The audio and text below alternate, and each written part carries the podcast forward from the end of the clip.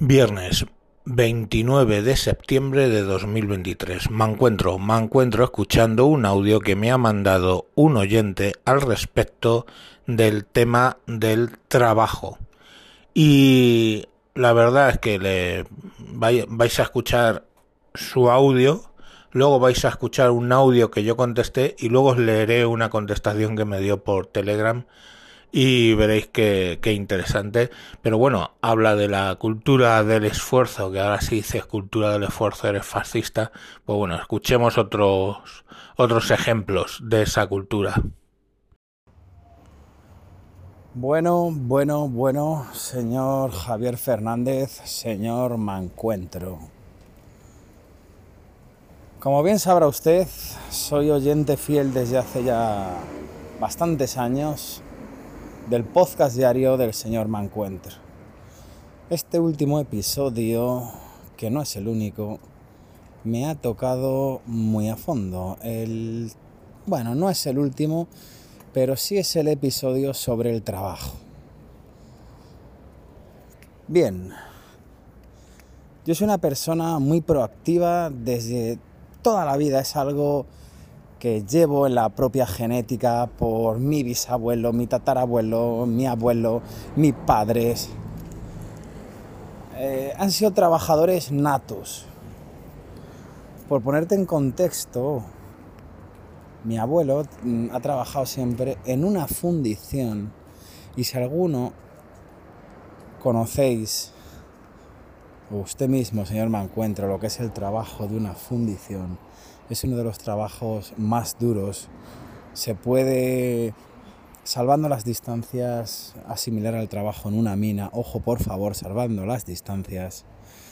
Salía de su trabajo y después de años aprendió el oficio de albañil, oficial de primera, pero lo que más, lo que más eh, rédito económico le daba era dar yeso no sé si conoce algún yesista o ha conocido de, la vieja escuela. Era gente que trabajaba de estajo, trabajaba 8 y 10 horas con los sueldos que se cobraban antes. Gracias a esto, a un trabajo diario de 16, 18 horas, incluso 20 horas, y esto yo soy el nieto, no me lo invento, esto ha sido contado generación tras generación por mi padre, por mi tío, por gracias a eso consiguió pagarse su humilde casa. Le costó sus años, pero se la pagó con su sudor. Y no pasó nada. Lamentablemente, mm, sufrí la pérdida en noviembre. Mm, considero que muy joven, con 74 años. Quizás producto de un trabajo titánico durante toda su vida. Mi padre heredó lo mismo, no a la misma, porque hacer eso durante toda tu vida es algo muy, muy, muy burro y que al final pasa factura. Y la seguridad social y los avances médicos no eh, son ahora lo que eran antes. Dicho esto, por ejemplo, mi padre es un trabajador nato, trabaja eh, lunes a domingo, vacaciones, tal, cosa que yo he heredado, cosa que mi hermana ha heredado y mis hermanos han heredado. Bien. Es una persona que lleva años, me he tirado años, que he descansado, más allá de una semana en Navidades, cuatro o cinco días en verano, y lo demás he trabajado todos, todos los días, de lunes a domingo, porque he querido, incluso fines de semana, habiendo trabajado 16 y 20 horas cada día. Y alguno dirá, ah, te vas a morir el más rico del cementerio, te vas a... No, no amigos. Señor Mancuentro, usted sabrá que el, el, el humilde obrero, el humilde trabajador, no va a ser rico por mucho que trabaje. Pero eh, va a gastar cada céntimo, va a sudar para que su familia viva de la mejor forma posible. Y si puede darle un pequeño lujo, un pequeño aliciente, un lo va a dar Porque el padre de familia, eh, el padre que, que, que entiende que mm, no me salen ni las palabras, creo que usted seguro que tiene mayores... ¿Cómo explicarlo? Va a dar todo para que si pueda aportar un pequeño granito más, para que tengan pues una calidad de vida mejor, mmm, lo que sea, lo va a dar. Obviamente, cuando yo he querido descansar, pasar un día con mi hija, ese día no he trabajado. Y lo he pasado de la mejor manera. Hija, ¿qué quieres ir? A la Warner. Vamos a la Warner. ¿Quieres ir? Vamos. Oye, ¿os apetece ir a, a Toledo a ver? Vamos. No vives en riqueza. Porque un humilde trabajador no va a vivir en riqueza. Habrá gente que diga, ¿puedes vivir igual de feliz, sin trabajar tanto, sin... Sí, pero recordemos que somos lo que nuestros descendientes nos han criado. O yo así lo veo. Y un último aporte, ¿vale? Sobre el tema del trabajo. Estoy totalmente de acuerdo. Mucha gente, no hay trabajo, es que no encuentro, es que no sé qué. Claro. Y me levanto a las 11 de la mañana, cojo el móvil, miro en Infojob 10 minutitos. Ah, no hay nada. ¿Y qué tal? ¿Estás buscando? Sí, sí, yo todas las mañanas. O yo, claro. Eh, perdona, eh, ¿te has recorrido tu ciudad? Eh, sí, dirán, no, es que ya no se llaman los currículums en papel. Bueno, bueno, bueno, bueno. Eh, yo te quiero ver todas las mañanas con tu carpeta de currículum, moviéndote por toda la ciudad, buscando bares, buscando McDonald's, en residencias, en preguntando, en asociaciones, en, en redes sociales, buscando trabajo todos los días.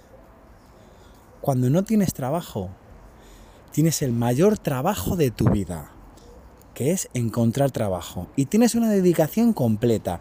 No tienes un trabajo de 4, de 5, de 1, de 8 horas.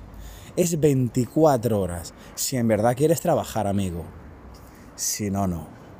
El que quiere trabajar, va a trabajar. Ojo, si no tienes experiencia, no tienes estudios, vas a encontrar trabajo igual. Pero, amigo, si nos acomodamos, por este gobierno con una paguita de 300, 400 euros y los papás nos ayudan. Vas a ser una lacra social toda tu vida. No nos acomodemos a eso y seamos personas proactivas siempre. Conozco de forma personal gente que le ofreces trabajo, que incluso ha ido a trabajar pero es que claro, te dice, no, es que esto no es de lo mío. O es que esto no es para mí. Entonces, ¿estás buscando trabajo? ¿O tú lo que quieres es que te paguen 2.500 euros sin estudios, sin experiencia? Y por estar sentado en una oficina haciendo qué? ¿Tú lo que quieres es una paguita? Bueno, Ahí le dejo esa reflexión, señor Mancuentro. Un saludo y que tenga buen día. Te voy a decir una cosa más. Yo trabajo en una empresa de 30.000 personas, o sea, siempre hay un puesto de trabajo. Siempre se está buscando gente. En 30.000 puestos de trabajo, siempre. Y al principio, bueno, no al principio, tardé un tiempo en que alguna persona me decía, oye, no puedes encontrar trabajo para mi hijo y no sé qué. Y de las veces que lo he hecho, en todas he salido escaldado. Me acuerdo especialmente una de un chaval que vivía en Oviedo, ¿vale? Que teníamos allí un almacén y que quería su padre que empezara a trabajar. Entonces moví Roma con Santiago. Llamé a la persona que llevaba eh, la zona norte, ¿vale? Que incluía obviamente el almacén de Oviedo. Esa persona habló con el director del almacén de Oviedo y le concedieron una entrevista para ir a trabajar allí por la noche, vamos, en el turno nocturno, que acababa, en realidad acaban a las 11 de la noche, para eh, que pudiera compatibilizarlo. ¿Vale? Bueno, le pusieron la entrevista, el tío llegó tarde a la entrevista, pese a eso, pese a llegar tarde a la entrevista, pues era un recomendado. En cuanto le explicaron el trabajo, el primer día dejó el trabajo. Eh, con chicas de tienda me ha pasado lo mismo. No solo mozos de almacén, que ahora mismo, oye, un mozo de almacén ya no es lo que era, porque tienen los mecanismos para... Eh, o sea, las mercaderías van con su carrito, tienen los que les bajan los bultos a la altura de la mano, o sea que es un trabajo duro, pero, pero vamos, que no es lo que era.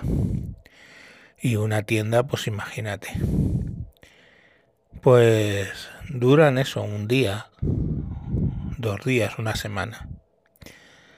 Entonces, claro, ¿qué pasó? Que he dejado, por supuesto, de recomendar a nadie para nada, tío. Sobre todo si son jóvenes. Es así, si son jóvenes no les recomiendo en absoluto. Porque se de la pasta que están hechos últimamente. Es así de duro. Venga, oye, permíteme publicarlo, de verdad que está muy bien. Venga, un saludo, adiós.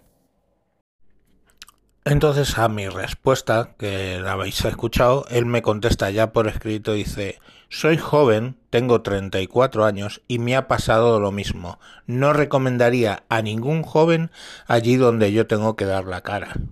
Y es que es así, es que no se comprometen, no se comprometen, no hay ganas de trabajar, les da pereza levantarse. Y eso es la realidad. Eso es la realidad detrás de ese presunto, insisto, presunto 50% de jóvenes que no encuentran trabajo.